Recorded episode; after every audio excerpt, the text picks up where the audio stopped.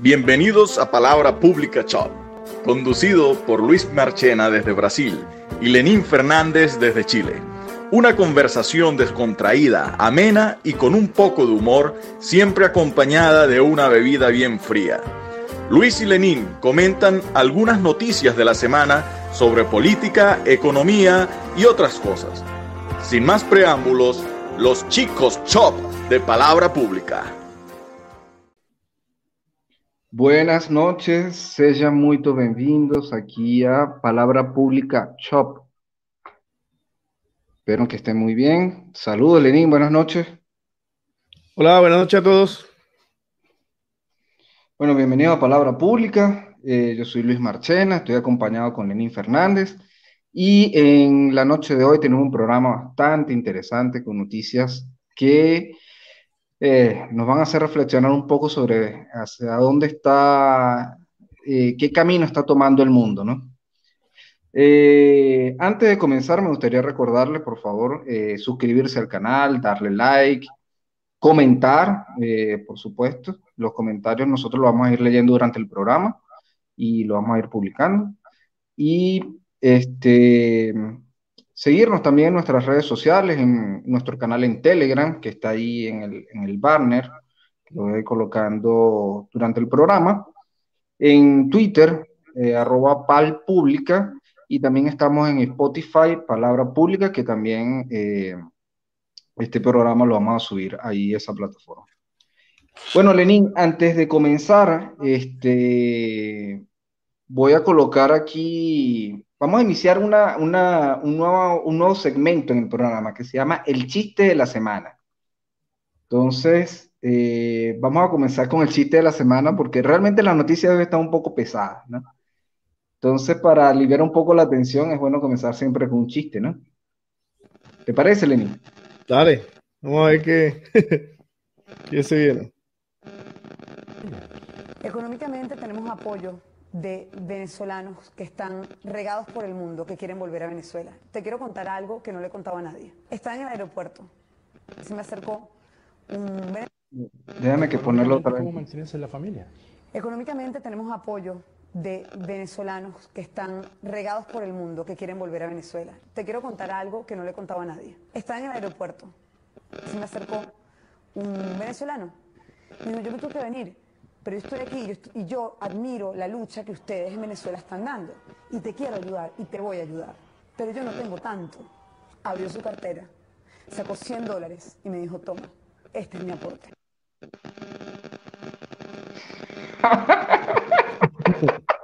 Bueno, mira, ahí le faltan, ¿cuánto es que? 100 dólares, serían como 11.900 euros más para, pagar la renta. Mira, yo, definitivamente, yo te voy a...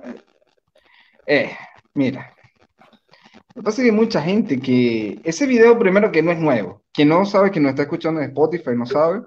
Quien estaba hablando ahí es Lilian Tintori. Lilian Tintori es esposa de un líder político en Venezuela, supuestamente. Eh, eh, la, la Evita Perón de, de, de, supuestamente de oposición.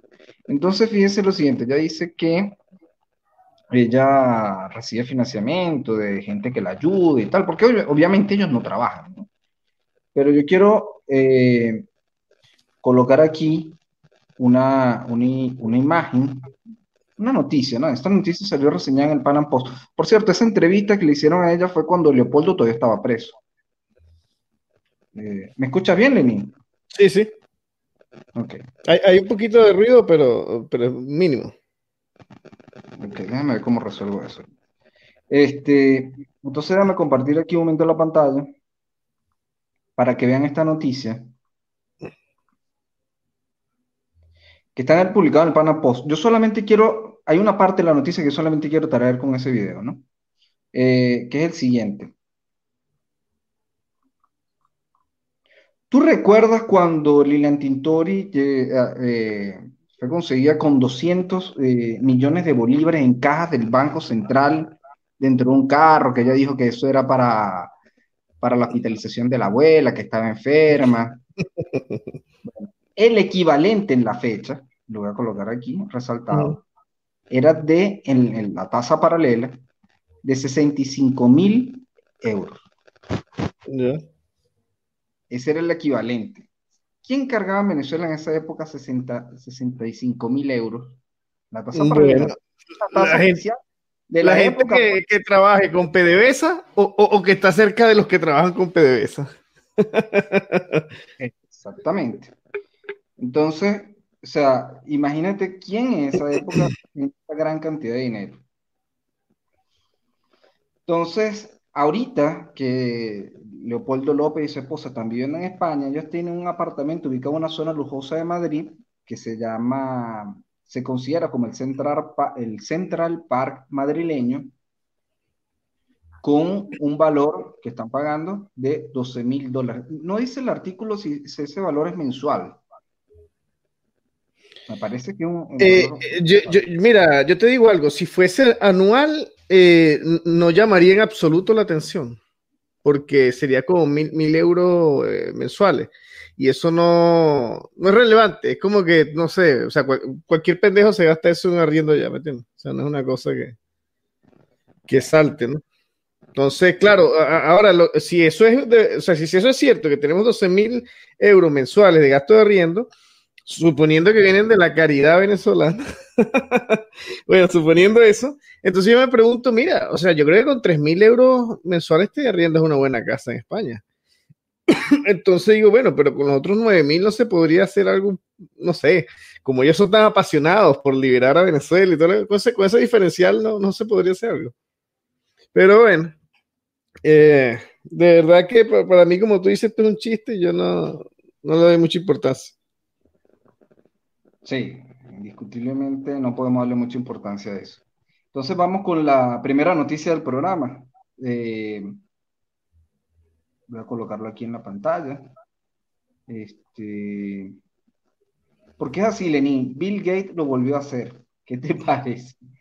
Te come el pimentón, todos los guisos. Exactamente, están todos los guisos. Matemáticas racistas, la nueva idiotez que apoya la Fundación Gates. Eh, mira, Lenin, este, esta es una noticia que nosotros la, revisamos en varias, eh, que realmente es difícil creer esto. sí, yo pensaba que era falsa. Yo dije, no, Luis, vamos a investigar esto, vamos a ver varias fuentes. Y, o sea, una y otra vez, sí, cierto.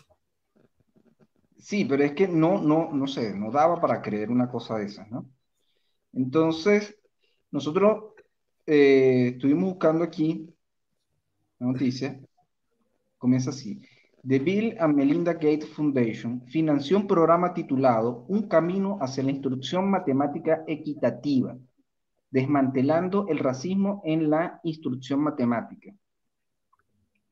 La cultura, eh, entre comillas, la cultura de la supremacía blanca se infiltra en las aulas de matemáticas en las acciones cotidianas de los profesores, junto con las creencias que subyacen a estas acciones perpetúan el daño educativo a los estudiantes negros, latinos y multilingües, negándoles el pleno acceso al mundo de las matemáticas, cierra comillas. Esta cita pertenece al programa, abro comillas, Un camino hacia la instrucción matemática equitativa, desmantelando el racismo en la instrucción matemática, cierro comillas, un paper de 82 páginas que explica cómo combatir el racismo sistémico en las aulas de clase en la actitud de los profesores y sobre todo en las matemáticas. No es ninguna broma. De hecho, nosotros lo pensamos, era una broma. Tuvimos que buscarlo incluso en la página web. Yo ahorita lo voy a colocar ahí. sí, ellos tienen una página web oficial y todo el cuento. Y ellos colocan, agradecen a la Fundación Bill Gates por el apoyo y todo eso y, está, en una noticia de MSN, que es Microsoft, eh, eh, o sea, pertenece a Microsoft, y, o sea, eh, es una cadena de, Bill Gates. O sea, mismo Bill Gates cubre la noticia en sus negocios, y también esta, esta gente reconoce que Bill Gates les dio plata. Sí, otra de las cosas más, digamos, bizarras de toda esta historia, ¿no? Este, bien. Sigo leyendo. El documento fue financiado por The Bill and Melinda Gates Foundation, la Fundación Gates, según el artículo publicado en la plataforma Substack en la sección de la escritora Barry Weiss llamada Common Sense with Barry Weiss. En el artículo Barry Weiss le da la palabra al profesor matemático Sergio Kleinerman. Kleinerman, de acuerdo con el perfil reseñado en el artículo, es un profesor de matemática en Princeton, eh, especializado en la teoría matemática de los agujeros negros. Ha sido becario MacArthur y becario Guggenheim. Disculpen pronunciación, pero mi inglés obviamente está fuera de práctica, ¿no? Y es miembro de la Academia Nacional de Ciencias. Entonces vamos a ver que, más o menos cuál es la crítica que, realizan a este punto, ¿no? Eh, una crítica durísima contra la ideología woke, que tú no puedes explicar mejor qué es eso, Lenín, la ideología woke. Woke le dicen a, los progres y los justos de esto que se la pasan pendientes de la justicia social y que de repente, no sé, ven un neumático, que el neumático es negro, entonces como el neumático pisa el piso, entonces eso es una cuestión simbólica de, de, que usan a los negros para lo más bajo, entonces hay que pintar los neumáticos. Ese tipo, ese tipo de cosas estúpidas, eh, ese, eh, eh, ese tipo de ideas es lo que llaman este movimiento woke, ¿no? Esos son los progres, los progres gringos. Ok, exactamente. Eso voy a comenzar a leer, eh, voy a continuar con leyendo aquí. Contra la ideología woke por la cruzada de las matemáticas. El profesor escribió una crítica durísima contra la nueva ocurrencia del movimiento woke americano apoyado por Bill Gates y su fundación, llamar a las matemáticas racistas.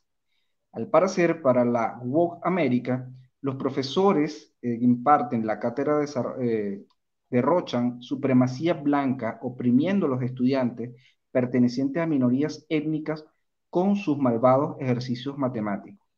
Por ende, hay que convertir y renovar las matemáticas haciéndolas más antirracistas. Esa parece ser la lógica. Las matemáticas, con sus herramientas aparentemente imparciales, 2 más 2 siempre es igual a 4, han presentado un problema para un movimiento ideológico que ve cualquier desigualdad de resultados como prueba de un sesgo sistémico. El problema no puede ser que algunos niños sean mejores en matemáticas o que algunos profesores sean mejores en su enseñanza. Como muchas otras cosas, el argumento básico del movimiento woke contra las matemáticas es que son intrínsecamente racistas y que hay que hacerlas antirracistas. Esto se logra socavando la noción de respuestas correctas e incorrectas. Fíjate qué interesante, ¿no? Socavando la noción de respuestas correctas e incorrectas. Eh, un poco fuerte, ¿no? Eliminando la expectativa de que los estudiantes muestren su trabajo, refiriéndose a las herramientas de pruebas matemáticas como racistas, y eliminando las clases de matemáticas aceleradas. Esa es la opinión del escritor, esa es la opinión de la escritora, parece dura, pero la del profesor Kleinerman es, lo es aún más. Abro comillas aquí para el profesor Kleinerman. En mi posición como profesor de matemática en Princeton, he sido testigo del declive de las universidades e instituciones culturales, ya que han abrazado la ideología política a expensas de la de la erudición rigurosa. Hasta hace poco, este verano pasado en realidad, había pensado ingenuamente que las disciplinas STEM se salvarían de esta toma de posesión ideológica. Me equivoqué, cierro comillas. Inició su exposición el señor Kleinerman en Common Sense with Barry Weiss. Los intentos, continúa el profesor, de desconstruir las matemáticas, negar su objetividad, fíjate qué palabra interesante, Lenin, negar su objetividad. Sí acusarlas de prejuicios raciales e infundirlas con ideología política se han vuelto cada vez más comunes, tal vez incluso en la escuela primaria de su hija. Cierro conmigo. Bueno, aquí habla un poco de Klein, que fue sobreviviente del comunismo y todo eso. En fin, pero creo que el punto importante, nosotros vamos a dar el link de, la, de esta noticia en la, descripción del, del, del video no lo vamos a leer todo, obviamente. Sí, un poco largo. Sí, porque es bastante largo. Entonces, yo quiero, Lenín, escuchar tu opinión respecto a este tema.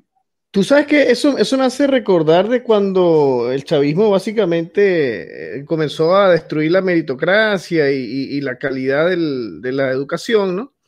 Y básicamente graduaron a cualquier idiota con, o sea, con que firmara la lista de asistencia, ¿no? Y fueran las marchas de ellos Y bueno, el resultado es notorio, ¿no? Eh, encima de eso, mira, eh, o sea, yo, yo me comienzo a preguntar cuál es la intención de todo esto, ¿por qué? Porque obviamente, con semejantes estupideces que están proponiendo ahí, financiadas por Gates, que por cierto se lucró de una manera increíble con, con, con estas matemáticas y esta lógica, digamos, cuadrada, como dirán quizás los woke, eh, porque claro, su empresa por muchas décadas hizo software y, y, el software funciona sobre una base muy, o sea, muy básica, o sea, muy, muy, muy, ¿cómo te explico? O sea, las computadoras funcionan sobre unos fundamentos matemáticos que, que son ineludibles, ¿me entiendes? Y, incluso la base de ellos es un sistema eh, binario, que es cero o uno, ¿entiendes? O sea, eh, que, que, que, más, ¿cómo te explico? ¿Qué, qué, más fundacional en ese sentido a, nivel de, de, esta lógica cartesiana que muchos de ellos critican eh, en, varias ocasiones, que precisamente toda esta, esta tecnología, ¿no? Con la que Gates amasó enormes cantidades de dinero. Entonces, ahora viene básicamente, desde mi punto de vista, a, a destruirle las enseñanzas de matemáticas que quizá ya de por sí eran un poco precarias, ¿no? Porque cada vez me parece que incluso van bajando el nivel de, exigencia o la calidad, o ambas, y se lo destruye precisamente a los negros, latinos, etcétera. O sea, como que al, sector, precisamente que supuestamente ellos tratan de ayudar, más bien a mí me parece que lo que están tratando es de destruirles la, calidad de, de, conocimiento que tengan ellos en matemática en un futuro, ¿no? Eh, entonces, mira, me parece súper pernicioso y, y, además que, bueno, cualquiera que, fíjate que de hecho el, el, programa este que dice Common Sense with no sé quién, Common Sense es sentido común con el nombre del, de, supongo, el presentador, etcétera. Entonces es una cosa que cualquier persona con sentido común dice, bueno, pero qué clase de estupidez es esta, o sea, ¿quién se le ocurre decir que las matemáticas son racistas? Este tipo de cosas. O sea, eh, mira, yo, yo, no me quiero ni imaginar el tipo de, de gente que, que, que, sea, entre comillas, educada por ese tipo de profesores que va a egresar. O sea, si ya de por sí tú ves mucha gente, o sea, común y corriente, con un nivel bastante deficiente en, las matemáticas, por ejemplo, si tienen que sacar, qué sé yo, reglas de tres, porcentajes, cosas relativamente sencillas o aplicar fórmulas sencillas, se les complica a muchísima gente. Imagínate tú cuando implementen este tipo de, de locuras, ¿no? Sí. Entonces, fíjate una parte que a mí me llamó la atención que lo resalté ahí mientras hacía la lectura. Lo que el profesor este de la Universidad de Princeton decía que es la pérdida de la, de la realidad objetiva. Ya eso, eso, eso es nuevo, ¿no? Eso no, eh, mejor dicho, eso no, es nuevo. Exacto. Eso no es nuevo. Eso ya se ha aplicado en otras partes. Entonces, muchas veces cuando leemos, escuchamos un poco sobre la ideología de género, esa ideología de género eh, parte de ese principio de pérdida de la realidad objetiva. ¿Por qué? Porque las bases biológicas, primero que son eh, eliminadas, ¿no? Entonces ya parte todo lo que es género, sexo, todo eso, parte de una construcción social. O sea, ya tú pasas algo que es biológico, algo que es científico, una parte que es plenamente cultural y social. Entonces, dentro de esa cultura y dentro de esa sociedad que está siendo impuesta, por cierto, entonces, si tú ves a un hombre y, ese hombre se identifica como mujer, es básicamente desconocer esa parte biológica para decir que dentro de una determinada sociedad, dentro de una determinada cultura, esa persona se identifica, en vez de hombre, se identifica como mujer. Entonces ya existe una pérdida de la realidad objetiva. Pero ya esto está yendo a un punto de que está entrando a, a las ciencias exactas, que como tú muy bien dices, es la parte de cómo tú por lo menos ¿cómo por lo menos puedes crear algún tipo de contabilidad? Por ejemplo, una parte laboral, algo muy básico. Sí. La contabilidad de una empresa. Si las matemáticas no son exactas, ¿cómo tú por lo menos llevas la contabilidad de una empresa? Es una pregunta interesante. ¿Cómo, por, lo, por ejemplo, Bill Gates puede sacar la cuenta de todo el dinero que tiene en el banco, o en inversiones, en cuentas, si, si, él no, si él parte del principio de que las matemáticas son una realidad subjetiva, no es una realidad objetiva? Entonces, una cosa que, digámoslo así, en la práctica es un poco difícil de llevar a cabo, pero eso va a ir socavando lo que es la parte intelectual, la parte de conocimiento, la parte de, las futuras generaciones, y al principio van a ser, eh, las futuras generaciones no van a, van a ser incapaces de, de siquiera sacar una cuenta y van a ser que víctimas, van a ser presa fácil de aquella persona que sí puede sacarla. Entonces, que por cierto, yo, yo creo que Bill Gates va a seguir teniendo sus empleados que sí saben bastante bien las matemáticas. Eso no lo duden. Eh, por supuesto, o sea, de eso no te quepa la menor duda, pero también tienes otros problemas, ¿no? Eh, uno de esos problemas es, por ejemplo, eh, que tú creas la imposibilidad de que precisamente las minorías que están siendo marginadas sean más marginadas aún todavía. Negros, latinoamericanos, multilingües, como muy bien lo decía el artículo. Entonces, ¿cómo hace por lo menos tú en ese caso? O sea, el pobre va a ser aún más pobre, le elimina la posibilidad al pobre de que pueda educarse, de que pueda salir adelante, que pueda inventarse alguna cosa para generar riqueza. Entonces, tú eliminas eso y básicamente lo que creas es, y eso ya, ya lo hemos discutido en este programa en otras ocasiones, una clase de, aristócratas que están por encima del resto de la población. Una minoría muy minúscula que es la que está por encima y determina la, y, ojo, no, una población, por ejemplo, de pobres como los suizos, sino una generación de verdad de gente que no, no sabe ni sacar cuentas matemáticas. O sea, de tú que, o sea, si, si, si hoy en día hay muchas personas que saben sacar esas cuentas y terminan por decirte en, un McDonald's o en, un Walmart, ¿no? Imagínate tú si ni siquiera supieran eso. O sea, eh, va, a ser un nivel de, de miseria que yo ni me imagino. Ahora, esto se une con otra noticia, eh, hablando de, cuestiones intelectuales y eso, que es muy importante que tenemos que tocar el día de hoy también. Sí, pero antes de que entremos en esa parte, yo quiero mostrar la página web de esta organización. Mm, para que no vean qué es cuento. Eh, para que no vean qué es cuento. Eh, ellos básicamente, ahí están todo el material donde ellos dicen cómo ellos piensan generar una igualdad en el currículum, en las escuelas, cómo las matemáticas son, son racistas. Fíjate, aquí están los, los documentos, ¿no? Eh, si, sí, puede, eh, dicta el, el, dominio eh, de la página para que la gente pueda entrar y, y, no nos crea que hagan como Santo Tomás. Sí, yo voy a colocar el link en la, en la descripción del, del, video para que lo puedan ver desde ahí. Ahí hay bastante material, es material obviamente didáctico, entre comillas, que va dirigido a, que va dirigido a las escuelas y todo eso, ¿no? A, profesores woke. Eh, al final, esta es la parte que yo quiero mencionar, ¿no? Donde ellos muestran su agradecimiento a Bill y Melinda Gates, a la Fundación Bill y Melinda Gates, por el generoso financiamiento y soporte, eh, financiamiento para este proyecto.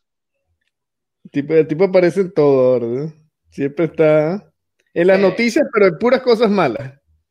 Es bueno para lo malo, como decía un tío mío. Sí, e, ese es el punto, digamos que es un poco complicado con, Bill Gates. Que por cierto, vi una noticia, Bill Gates eh, está comprando hacienda en los Estados Unidos. ¿Será que él está sabiendo algo que nosotros no sabemos? Porque si él estaba diciéndole a la gente que tenía que, los países ricos tenían que comer carne, sintética, ¿por qué le está comprando haciendas en los Estados Unidos? Oye, eh, eh, sería interesante ver cómo, cómo hacen para calcular eh, si es rentable el, precio por hectárea y toda la cosa, ¿no? ¿Será que está poniendo uno de estos alumnos de, matemáticas no racistas a, hacerle el trabajo? Qué increíble. Vamos con la siguiente noticia, Lenín. Voy a compartirla aquí. Esta es otra noticia que no voy a leer completo, es una noticia bastante larga, pero voy a leer eh, algunas partes que son importantes ¿no? para el desarrollo del tema. La noticia es de BBC News, una noticia que salió en octubre del año pasado, fue bastante comentada en redes sociales, que yo quiero, queremos nosotros traer otra vez, este, queremos traer este programa para, que lo, para comentarlo. Los nativos digitales son los primeros niños con un coeficiente intelectual más bajo que sus padres. Este es un artículo de Irene Hernández Velasco para la BBC Mundo. Eh, la fábrica de cretinos digitales. Así se titula el último libro del neurocientífico Michael Desmorgen, director de investigación del Instituto Nacional de la Salud de Francia, en el que se, cuenta con datos duros y en forma contundente cómo los dispositivos digitales están afectando gravemente y para mal al desarrollo neuronal de niños y jóvenes. Simplemente no hay excusa para lo que les estamos haciendo a nuestros hijos y cómo estamos poniendo en peligro su futuro y desarrollo advierte en entrevista con BBC Mundo el experto que tiene a sus espaldas una vasta obra científica y de divulgación y ha pasado por reconocidos centros de investigación como el Massachusetts Institute of Technology o la Universidad de California. Su libro se ha convertido en un, un gigantesco superventas en Francia. Entonces, él comenta, aquí ante la pregunta, los jóvenes de hoy son la primera generación en la historia con un coeficiente intelectual más bajo que el anterior. Él responde, sí, el coeficiente intelectual se mide con una prueba estándar. Sin embargo, no es una prueba congelada. A menudo se revisa. Mis padres no pasaron la, la misma prueba que yo, por ejemplo, pero se puede someter a un grupo de personas a una versión antigua de la prueba. Y haciendo eso, los investigadores han observado en muchas partes del mundo que el coeficiente intelectual aumentaba de generación en generación. A esto se le llamó, el efecto Flynn, en referencia al psicólogo estadounidense que describió este fenómeno. Pero recientemente esta tendencia comenzó a invertirse en países, en varios países. Es verdad que el coeficiente intelectual se ve fuertemente afectado por factores como el sistema de salud, el sistema escolar, la nutrición, etc. Pero si tomamos países donde los factores socioeconómicos se han mantenido bastante estables durante décadas, el efecto Flynn ha comenzado a reducirse. En estos países, los nativos digitales son los primeros niños que tienen un coeficiente intelectual más bajo que sus padres. Es una tendencia que se ha documentado en Noruega, Dinamarca, Finlandia, Países Bajos, Francia. Son países ricos, por cierto, Lenín.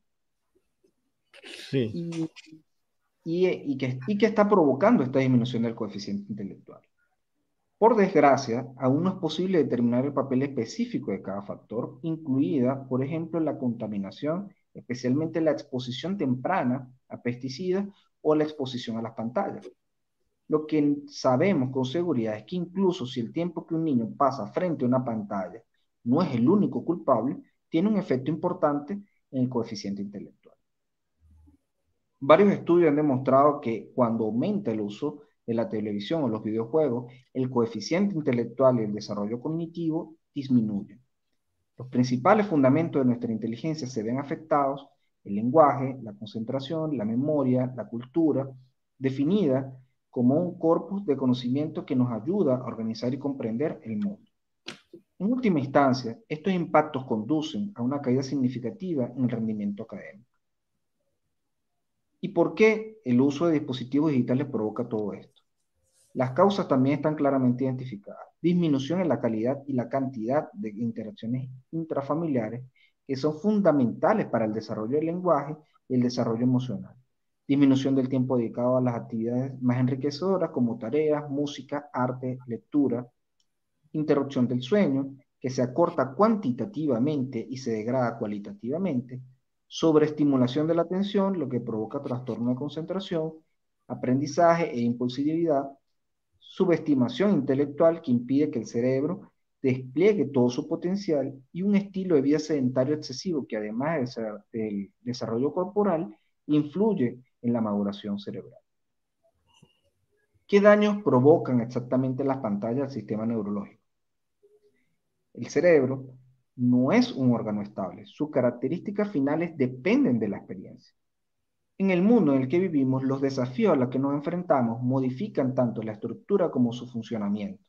Algunas regiones del cerebro se especializan, algunas redes se crean y se fortalecen y otras se pierden. Unas se vuelven más gruesas y otras se vuelven más delgadas. Se ha observado que el tiempo que pasa ante una pantalla, que se pasa frente a ante una pantalla por motivos recreativos retrasa la maduración anatómica y funcional del cerebro dentro de las diversas redes cognitivas relacionadas con el lenguaje y la atención. Hay que enfatizar que no todas las actividades alimentan la construcción del cerebro con la misma eficacia. Bueno, básicamente yo creo que lo podemos dar por ahí. Sí. El artículo está bastante interesante. Eh, les recomiendo a todos los que nos están viendo y que van a ver este video más adelante que, que lo vean, eh, lean el artículo completo porque realmente está bastante interesante ese tema. Entonces, Lenín, eh, Mira, hay varios puntos interesantes. Por cierto, en ese artículo él, usa una, expresión súper interesante. Él dice que, que, que, estamos ante una especie de, de, orgía digital, ¿no? Y entonces, básicamente, a, mí me parece que, que tú ves que hay muchos padres que prácticamente para deshacerse del niño lo que hacen es darle este tipo de, de eh, herramientas, digamos un teléfono inteligente o una tablet, qué sé yo, y le ponen estos muñecos, estas cosas ahí como para que jueguen y se entretengan, y así ellos no tienen que, por ejemplo, invertir tiempo en, no sé, jugar a la pelota con él o, supervisarlo, todo esto, ¿no? Eso por un lado, y encima de eso, eh, mira, eh, hay, un científico de computación que se llama Cal Newport, que de hecho tiene un libro y, ha hablado varias, varias veces también estos temas en las redes sociales, etc. Y el, detalle es que este tipo de, entretención digital, por decirlo de alguna manera, eh, o sea, te, da una especie de, de, falsa realidad en la que tú ves, por ejemplo, con una frecuencia extrema, cosas que, que, no son comunes, como vamos a darte un ejemplo.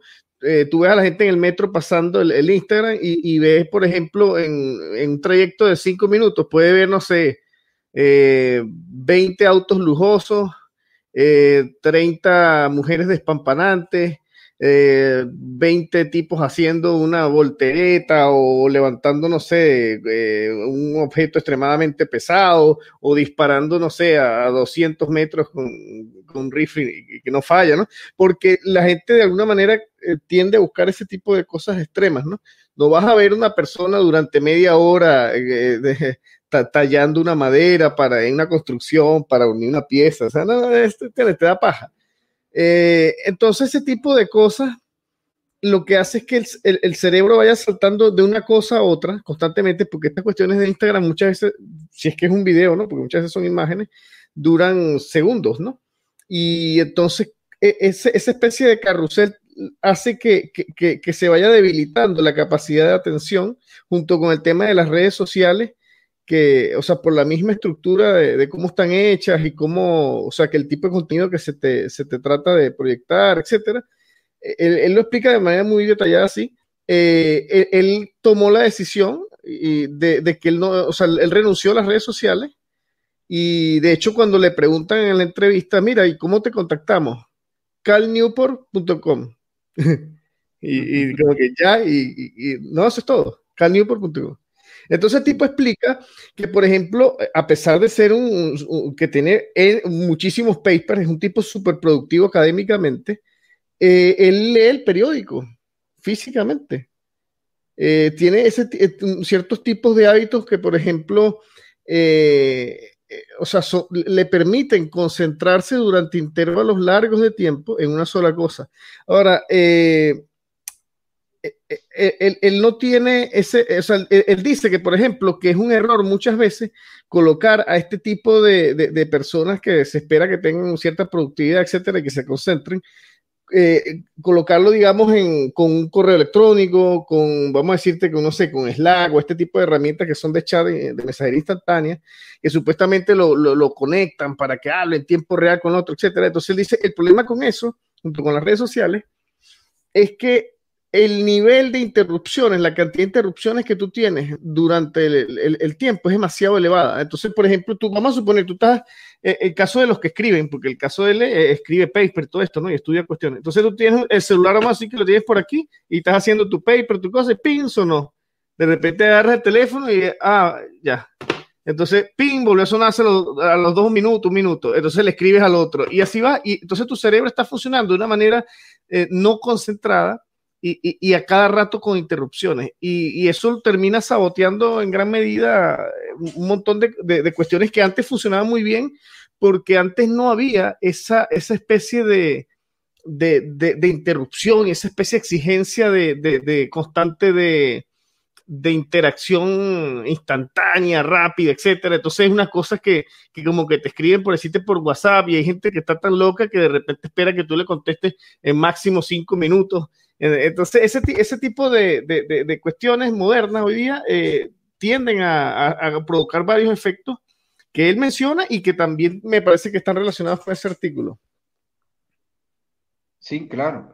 Fíjate una cosa, ahora que tú mencionabas eso de las redes sociales hay un estudio, hay varios estudios que muestran que el efecto de una persona darle like eh, o de compartir una publicación en Facebook, en Instagram o también puede ser en Twitter, eh, genera la misma reacción eh, de compensación a nivel cerebral eh, desde el punto de vista neurohormonal que la adicción a la droga. Entonces, fíjate qué interesante ese punto, ¿no? Porque hay personas que quedan viciadas en mm. redes sociales ¿no? Ahora, si eso acontece con un adulto, imagínate lo que podría pasar con un niño.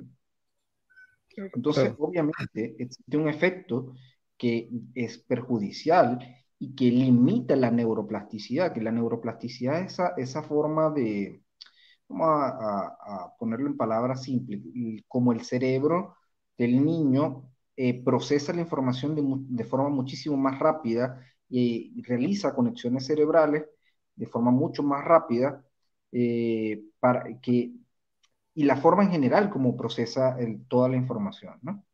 Que es un caso contrario como a, a, lo, que, a lo que pasa con un adulto, que creo que en el artículo lo, lo, lo, daba un ejemplo ahí muy interesante con el tema de la plastilina, que la plastilina en el niño, eh, en el, el, cerebro es como una plastilina, en el caso del niño es una plastilina que es bastante suave y moldeable, pero en la medida que va envejeciendo se va haciendo más dura y seca.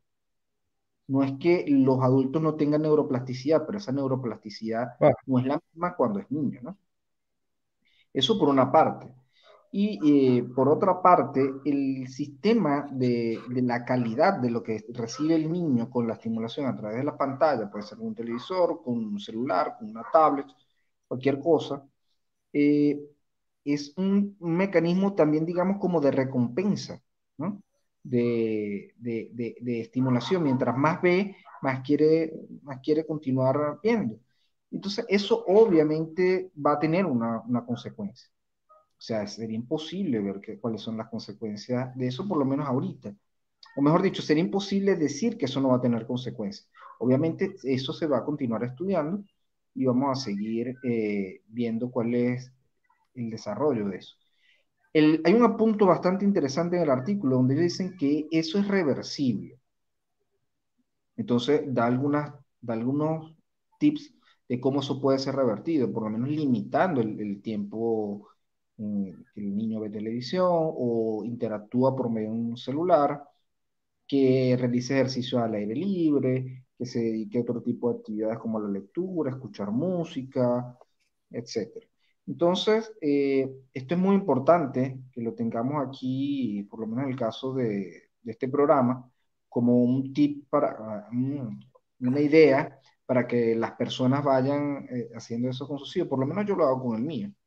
Realmente intento, nosotros intentamos limitar la parte de la, de la televisión por día y dedicar más a otras actividades como música, lectura, eh, salir a caminar, etc.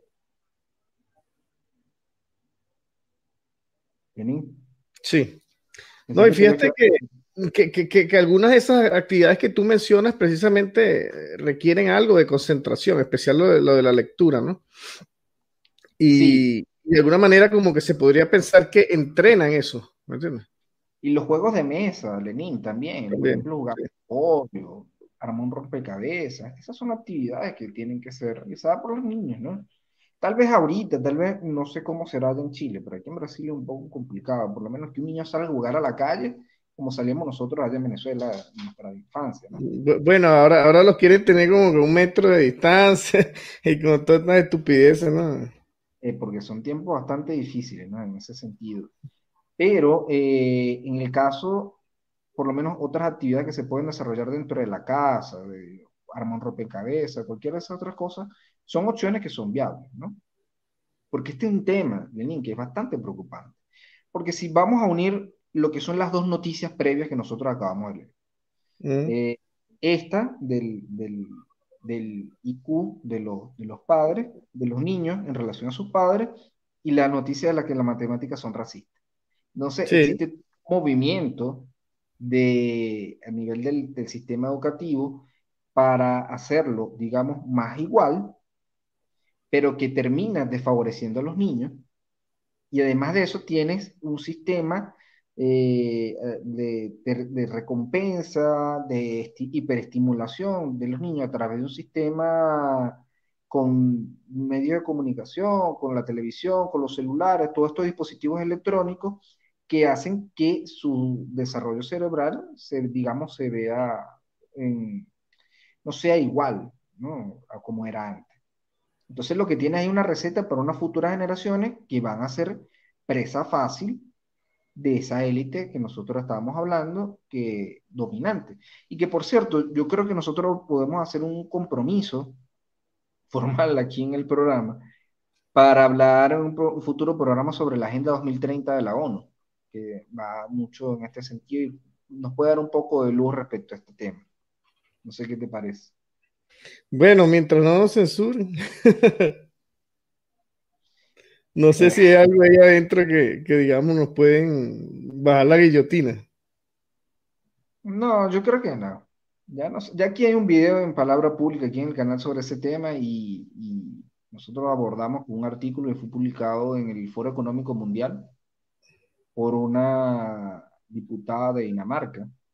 Ella explica más o menos cómo, cómo sería la sociedad. La utopía. Que Es una utopía.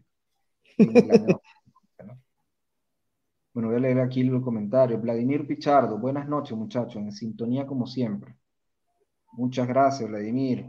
Un abrazo. Francisco Villarroel, el Departamento de Educación de Oregon anunció un microcurso Camino a la Equidad Matemática. La etnomatemática ayudaría a superar la creencia de que las matemáticas son puramente objetivas. Sí, y eso es bastante complicado. Y digamos que un término práctico, por lo menos así, una persona que estudie letras, porque básicamente, digamos, toda esta parte del marxismo y todo eso, ellos, eh, eh, eh, ¿por qué esas ideas calan tanto en la parte de, sociales, ¿no? En esas ramas sociales que tuvieron las universidades como letras, filosofía, esas cosas, ¿no? Pero en la parte de, digamos, de ciencias más objetivas, medicina, en matemática, ingeniería, todo eso, esas ideas no calan tanto. Entonces eso básicamente eh, es una, digamos, una de las explicaciones de esto. Pero imagínate, etnomatemática. Difícil, sí, y eso va de la, mano con esta idea del polilogismo, ¿no? Que, que es esta especie de, de idea de, de, que, por ejemplo, según cada raza tiene una estructura lógica, el, eh, el, cerebro y tal. Entonces, como que no es lo mismo la lógica de los negros que la lógica de los blancos. O, o incluso, si es por clase, no es lo mismo la lógica del proletario que la del burgués, ¿entiendes? Pero eso tiene, eh, eso es bastante fácil de, desmentir porque es una cosa tan estúpida como decir, bueno, ¿y qué, y qué estructura lógica tiene, por ejemplo, un mestizo? Eh, o por ejemplo, un, un, proletario que comenzó a ahorrar dinero y se capitalizó, o viceversa, un burgués que perdió dinero y se volvió proletario, entonces que cambió su estructura lógica. O sea, son unas ideas bastante estúpidas, realmente. bastante locas, ¿no? Aquí un comentario de Francisco, de Francisco Villarroel otra vez. Luis, ¿tú como médico crees que en términos de la maduración cerebral y el desarrollo de las capacidades superiores, el problema con exponer a los peques a tecnologías estaría relacionado a la edad. Sí, eh, obviamente eso está relacionado con la edad. por lo siguiente, digamos que en los primeros años de la infancia el cerebro es un poco más vulnerable a este tipo de nuevas tecnologías. ¿En qué sentido? De que no les va a permitir desarrollarse como, como de forma clara. ¿Por qué? Porque el desarrollo en los primeros años de vida se fundamenta en que el niño debe desarrollar ciertas habilidades, no solamente cognitivas, sino motoras, de motricidad fina, de motricidad gruesa, comenzar a encajar eh, bloques en, algunas piezas. Si, tú ves muy bien, los juguetes están diseñados en ese, en ese sentido, de uno a dos a tres años, en el desarrollo de, esa, eh, de, esa, de ese desarrollo motor fino, ese motor, desarrollo motor grueso, y sobre todo para la parte de, de la parte cognitiva, de aprender los colores, aprender los números, las letras y todo eso. Entonces, ¿qué ocurre? Cuando tú interrumpes ese proceso y lo colocas en un, punto donde lo vas a tener estimulado a través de, aparatos o dispositivos electrónicos, eh, el cerebro deja de hacer ese, deja a un lado ese aprendizaje. Y fíjate como también lo decía el artículo, la parte de interacción familiar. Entonces las interacciones familiares, incluso las interacciones emocionales, eh, también están muy relacionadas en ese punto. Entonces, cuando tú le suprimes eso al niño y lo mantienes en un sistema, digamos, de recompensa, que es como una adicción a una droga, con estos dispositivos electrónicos, el niño en algún momento va a ver, va a tener cierta limitación en la parte del desarrollo emocional, del, desarrollo afectivo, de las interacciones, no solamente con su familia dentro del hogar, sino con, con el vecino, con, con, su entorno.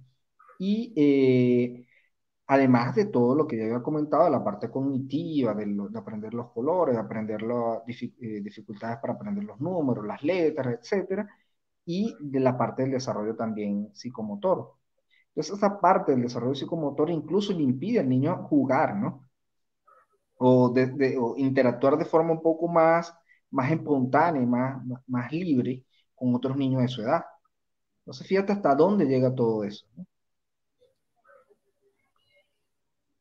Aquí otro comentario de Francisco.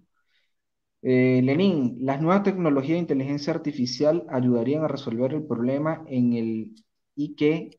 Es el coeficiente intelectual. IQ. Estoy diciendo en portugués, en portugués IQ, que provocan estas tecnologías. Eh, Mira, no, no, no, no sabría decirte, o sea, no, entiendo bien el contexto de la pregunta, si quieres enviar otro, otro comentario, pero, o sea, el problema es que si, si tú tienes una tecnología de, inteligencia artificial, por ejemplo, que, o sea, tú lo ves en el sentido de que vaya a reemplazar a los seres humanos. Eh, o sea, porque claro, tienes seres humanos más, por decirlo así, menos potentes intelectualmente, pero entonces tienes máquinas que, de alguna manera puedan reemplazarlo en ciertas tareas eh, que, o sea, que, poco a poco van avanzando, ¿no? A medida que se desarrolla este, esta, tecnología. Si va por ahí los tiros, eh, sí, pero sin embargo, mira, yo creo que, esta tecnología no está tan madura como para tú encargar ciertas tareas complejas o sea, a decisiones de máquinas yo creo que le faltaría bastante, pero, pero no sabemos quizás si eso es a lo que ellos están apostando, quizás estén apostando, bueno, eh, yo no necesito que sean tan inteligentes tanta gente, sino un grupo que es el que va, digamos, a, controlar o, programar estas máquinas, ¿no? Eh, es un poco difícil eh, saber con precisión a, a, qué es lo que están apuntando estos personajes como Bill Gates. Pero, pero para mí es obvio que él quiere destruir, la, en el caso de los negros y los latinos, la, la, el conocimiento eh, que, que, tienen, por ejemplo, de, de, de, disciplinas tan fundacionales como la matemática. Si te coloca ahí, eh, no, que ayuden a potenciar aquellas cosas que los humanos no pueden hacer tan eficientemente, intelectualmente hablando. Pero es que, o sea, no, o sea, si tú como ser humano no puedes hacerla, o sea, entonces te harías dependiente de esa tecnología, o sea, digamos que, que, que, de alguna manera no sabes hacer una regla de tres, o, o sea, porque no te lo enseñaron en, en, la escuela porque era racista, o tú como, como era tan fácil aprobar porque, o sea, te flexibilizaron toda esta cosa y la relativizaron, qué sé yo, y, comienzas a tener un montón de falencias en ese sentido, entonces comienzas a usar estas máquinas para suplirlo o estas herramientas tecnológicas, podría ser, pero, o sea, O sea, me parece, me parece que es tan fundacional. No sé si Luis, tú, de alguna manera entiendes la, la, la, hacia dónde apunta todo el tema. ¿Tienes una, una opinión ahí? Yo voy a hacer una, yo voy a intentar explicar eso con, con un ejemplo. ¿no? Mucho se habla si algún día los aviones van a poderse pilotear solos, o sea, si una computadora dentro de un avión va a poder despegar y aterrizar un avión eh, de forma exitosa. ¿Qué ocurre? En los aviones actuales, digamos los aviones más modernos, el piloto solamente despega y aterriza el avión.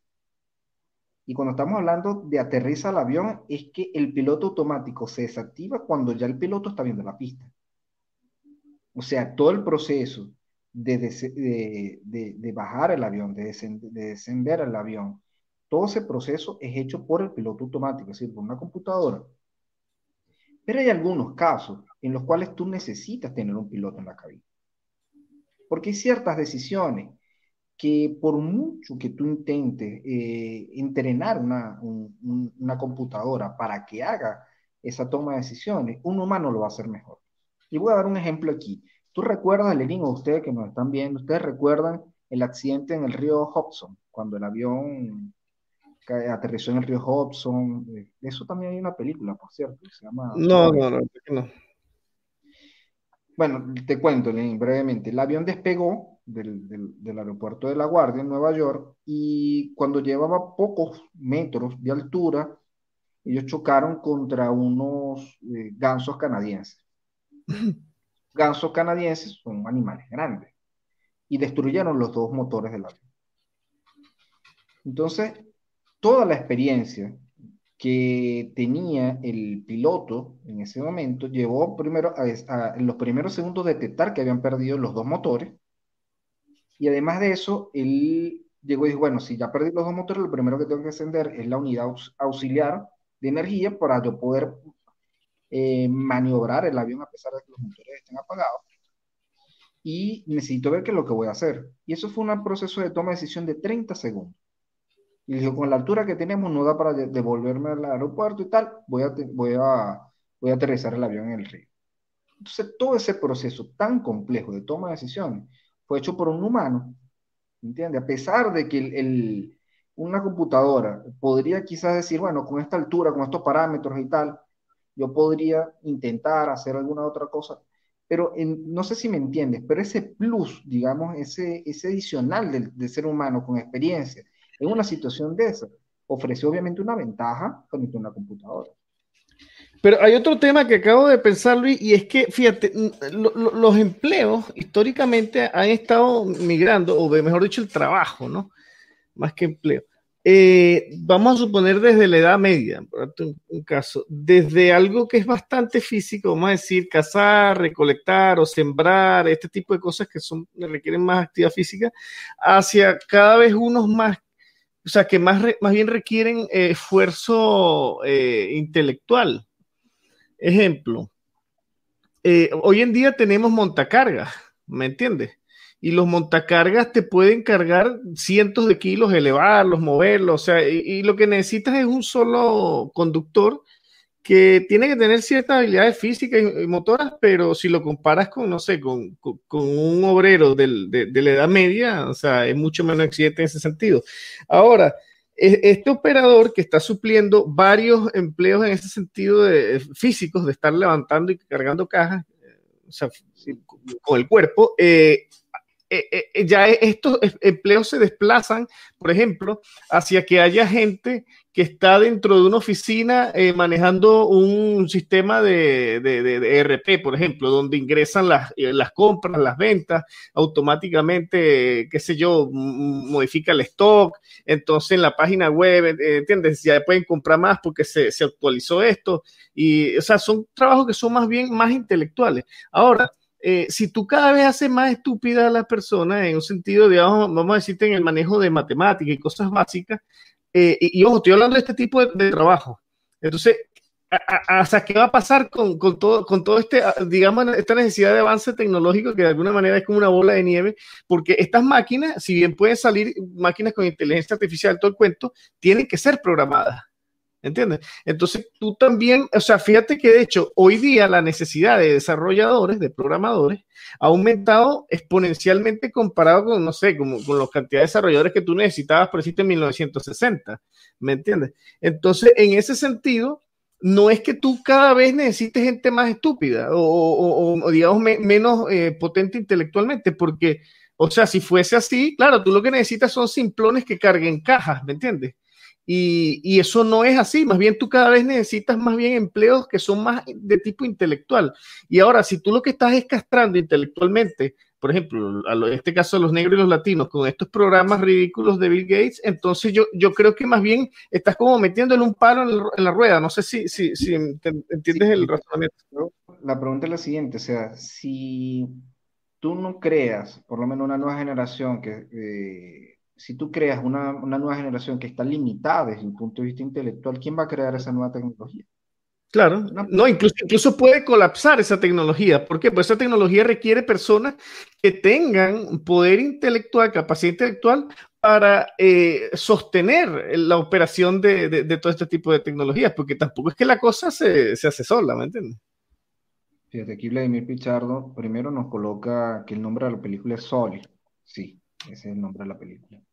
Y después coloca otro comentario. Por más que la inteligencia artificial sean muy avanzadas, siempre es esencial la presencia humana. Si ocurre algún desperfecto con la tecnología, el humano tiene que estar capacitado para hacer el trabajo de eh, dicho trabajo. Eh, sí, tiene que estar capacitado no solamente para realizar el trabajo, sino también tiene que estar capacitado para resolver el problema de la máquina. E incluso mejorarla luego, por ejemplo. Mejorarla para que no vuelva a ocurrir el mismo problema. Entonces, Lenín, eh, ya estamos un poco cortos de tiempo, pero hay una noticia que a mí me gustaría que, que tú nos comentaras, y es esta, que estoy compartiendo aquí en la pantalla. Ah, eso es súper interesante. Fíjate que eh, lo que te dice es que, el, que se requiere el, una bajada eh, equivalente a, la que ocasionó el, tema del, de los lockdowns, etcétera, del COVID, eh, cada dos años, según un estudio, ¿no? Eh, esto es supuestamente para mantener en los límites eh, seguros el, calentamiento global. Como siempre, dicen los expertos. esa, esa, frasecita de los expertos. Bueno, entonces, ellos lo que dicen es que las emanaciones de, dióxido de carbono tienen que caer por el equivalente del lockdown global eh, aproximadamente cada dos años durante la próxima década para que el mundo se mantenga dentro de, de los límites eh, seguros ¿no? del, calentamiento global, ¿no? según mostró el, el ¿cómo se llama esto? La, investigación. Investigaciones que, bueno, habría que revisar quién pagó, ¿no? Porque tú sabes cómo es este tema de, de los intereses y, y digamos, la falta de consenso de la que, por cierto, hablábamos en otro programa en, muchos temas en la ciencia, ¿no? Yo, diría que en, gran cantidad. Entonces, mira, fíjate que es lo interesante, más allá de todo el palabrerío que pudiera seguir, eh, fíjate cómo están, y, esto, y, esto no es coincidencia para mí, están cada rato metiendo ahora temas medioambientales, medioambientales, sí, que se acaba el mundo, ¿no? Que tenemos que tener cuidado, se acaba el mundo, que no se quede el medio ambiente, no comas carne, ¿qué tal? Entonces, fíjate cómo ahora comienzan a mezclar el lockdown con el coronavirus, con el, medio ambiente, la carne sintética, todo esto. Entonces, me pregunto yo, ¿será que esta gente está planificando cada, cada tanto tiempo ya decimos, bueno, ahora nos tenemos que cerrar porque, bueno, no, sí, hay que bajar un 5% las emisiones de, dióxido de carbono. Entonces te tienes que, tienes que estar preso en tu casa, ¿no? Después sale el, el COVID-20, eh, estamos en el 19, entonces sería el COVID-20, entonces ahora tienes que encerrarte por el COVID-20 y así. Y fíjate que habla de 10 años, entonces, no, cada dos años, entonces, durante 10 años nos van a encerrar, al menos por la excusa del, del calentamiento global, ¿no? Entonces, bueno, hay gente que ilusamente primero pensó que esto eran medidas eh, de tipo sanitario, para mí no lo, no lo, son, son de tipo político y cada vez más evidente.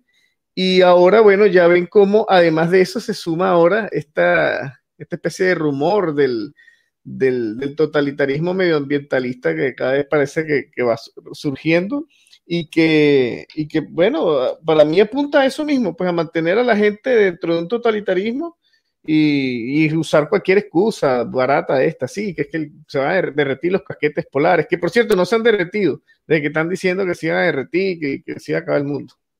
Diciendo eso.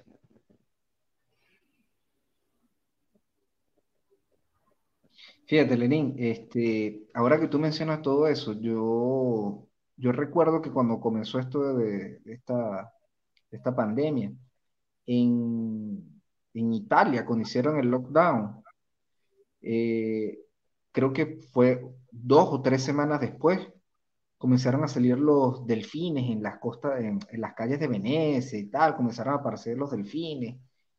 Entonces, yo me hago la siguiente pregunta. ¿No habían dicho los ecologistas que todo el daño ecológico que se le había, dado, eh, se le había hecho al medio ambiente iba a demorar décadas en, restablecerse su estado anterior. Pues no parece que vayan a ser décadas. Parece que simplemente con dos o tres semanas las cosas, digamos, la naturaleza va a tomar posesión de, del, planeta, obviamente, y va a, tomar, va a volver a su estado anterior. No sé qué opinas tú de eso. Mira, hay una frase de George Carlin que me viene a la mente que dice que, que esta gente no está tratando de salvar al mundo, ni mucho menos, porque el planeta va a seguir y el mundo, ¿no? Por decirlo de alguna manera. Eh, y eso es una, una, roca gigantesca, ¿no? Sobre la que andamos mm, como una, una, especie de nave, nave espacial, ¿no? Que tenemos. Y que, bueno, probablemente supongamos que, que, de alguna manera, no sé, las condiciones medioambientales no dan para que siga existiendo la, especie humana. Pero el, planeta va a seguir ahí por miles y millones de años después. o sea, entonces esta cosa de que ellos están tratando de salvar al planeta, no, ellos están tratando, o sea, primero hay que desmentirlo, ellos están tratando de, de salvar sus intereses, su especie, todas sus cosas, si es que es eso. Pero yo dudo incluso que sea eso, Luis. Para mí es un tema de que Simplemente ellos están tratando de buscar eh, una especie de, coco. ¿Tú te acuerdas del coco con que le dan miedo a los niños? No sé cómo le diga, cada país quizá tenga su nombre. Aquí creo que le dicen cuco. Eh, eso ya saben, este personaje con que le meten el miedo a los niños. Entonces cada tanto ellos buscan ese personaje y, a través de ese miedo están tratando de venderte cosas, ¿no? Eh, el, tema de, la, pandemia fue evidente. O sea, todo lo que ellos hicieron para vender medidas o, eh, digamos, tratamientos, para no entrar mucho en detalles por, evitar censura, que bueno, que, tienen a la gente en un estado de pánico y que acepta cualquier cosa prácticamente que, les digan. Entonces, eh, fíjate, eh, vienen de nuevo con esta estrategia y te dicen que no, que va eh, que el planeta se va a acabar y que entonces tenemos que cerrarnos en la casa y hacer lo que dicen estos expertos, que, coincidencialmente si te pones a revisar tienen lazos con todos estos tipos de, del Soros, el Bill Gates, la misma gente de siempre. Y, y, entonces, bueno, parte es de nuevo otra vez este principio de sembrar el pánico para después ellos capitalizar. Exactamente, y eso lo hacen con mucha frecuencia, lo están haciendo con mucha frecuencia últimamente. Eh, y eso es bastante preocupante, ¿no?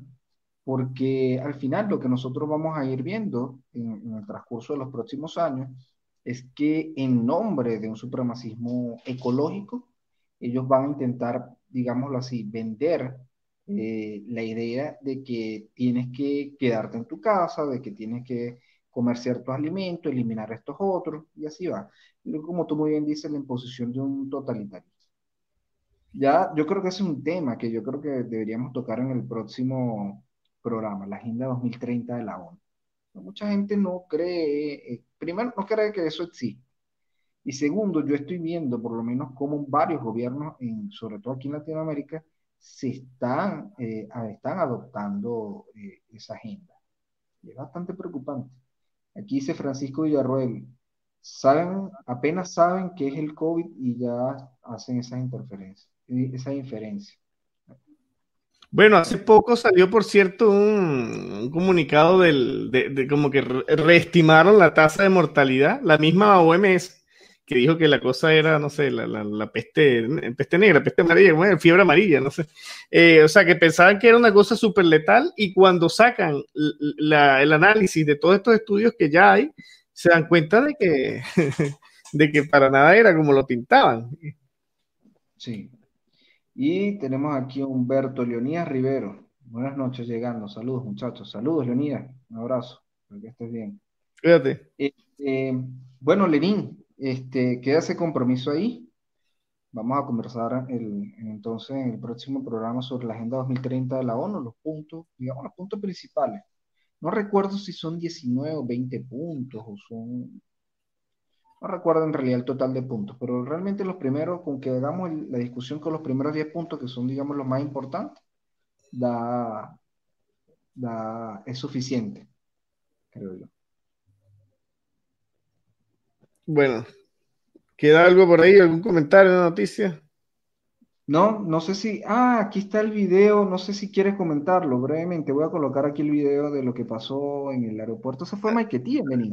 Sí, sí, sí, interesante eso. Bueno, ya yo voy a hacer un comentario ahí que me vino enseguida a la mente. Con esto finalizamos.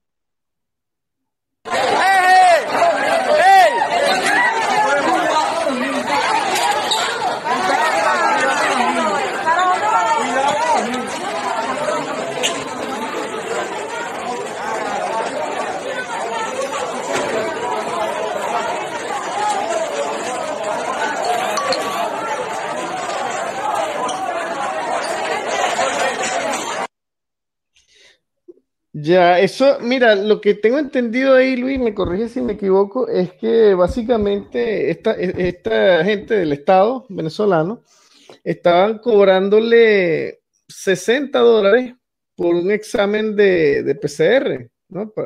cuando ya que llegando al país, para permitirles entonces ingresar. Ahora, a mí me gustaría sí hacerte algunas preguntas, ¿no? ¿Cuánto cuesta ese examen en Brasil? En dólares. hoy, actualicé el precio. ¿Eh? Tuve que actualizarlo porque yo me lo tuve que hacer hoy. Está, yo pagué más o menos el equivalente en dólares, sería, no saqué la cuenta directa, pero sería más o menos como 80, 90 No, mentira. no, no, mentira. El equivalente sería más o menos unos 50 dólares, más o menos. 50, 55 dólares. Entonces, más o menos ese precio. Claro, lo que pasa es que así, como era sábado, era por emergencia, obviamente salió más caro. Pero si tú... salió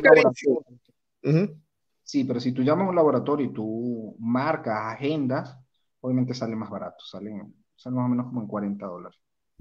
Bueno, entonces fíjate, eh, eh, eh, estos exámenes que tú sabes que el, Estado siempre trata de proyectarse que, claro, como ellos hacen las cosas masivamente, son más baratos que los privados, supuestamente los, los servicios.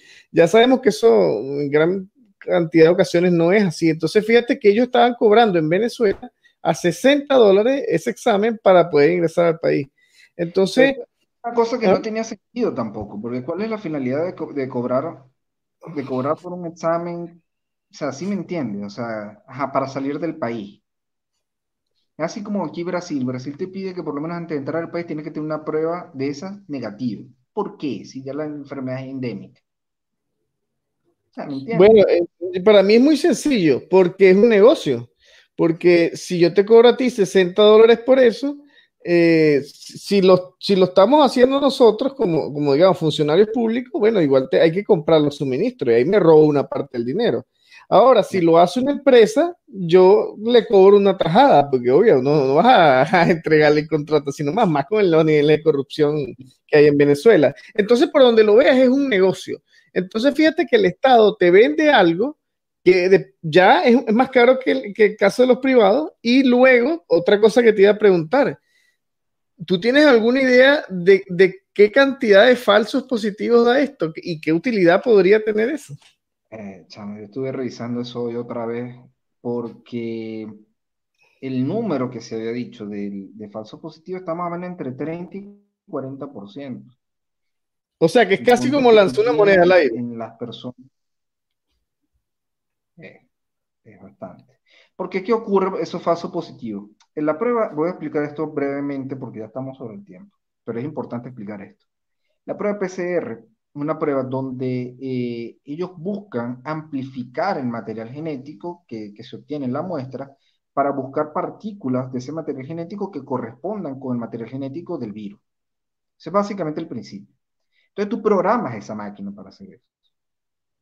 Entonces tú programas esa máquina, bueno, yo quiero que se hagan 30 amplificaciones, en 50, en 60, en 10, 20, ¿entiendes?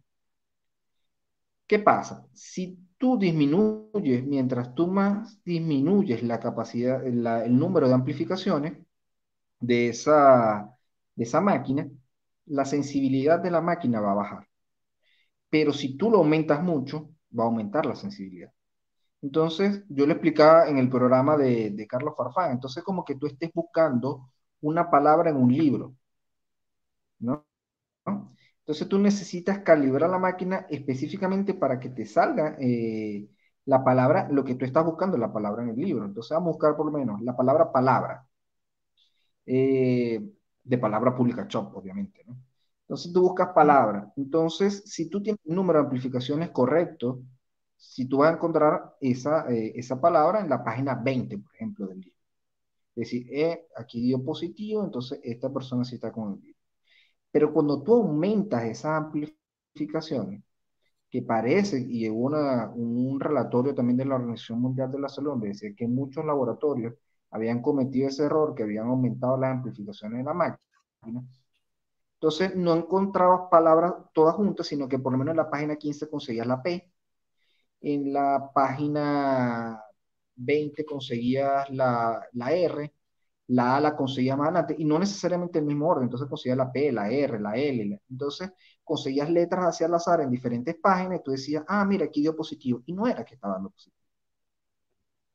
Además que tienes otro problema, porque para que la persona tenga la carga viral suficiente para dar positivo en una máquina que esté bien calibrada, este, tiene que ser a partir de más o menos el tercer día de los síntomas.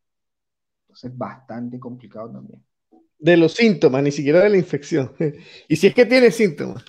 Entonces, fíjate, fíjate que algo que es interesante, O sea, el, Estado les está cobrando algo caro y encima de que es caro, es de dudosa utilidad. es, Sí. Y que te coloquen 60 dólares en efectivo. Sí, entonces el perfecto ejemplo de, eh, para lo que en gran, en gran medida es la labor del Estado, es vender cosas innecesarias con sobreprecio. Exactamente. Bueno, Lenín, este, ya podemos dar por finalizado muy buen programa. Tuvimos unos temas bastante interesantes el día de hoy.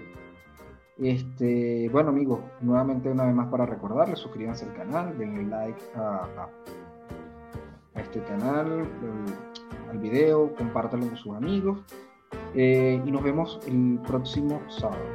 Un abrazo. Chao, chao. Cuídense.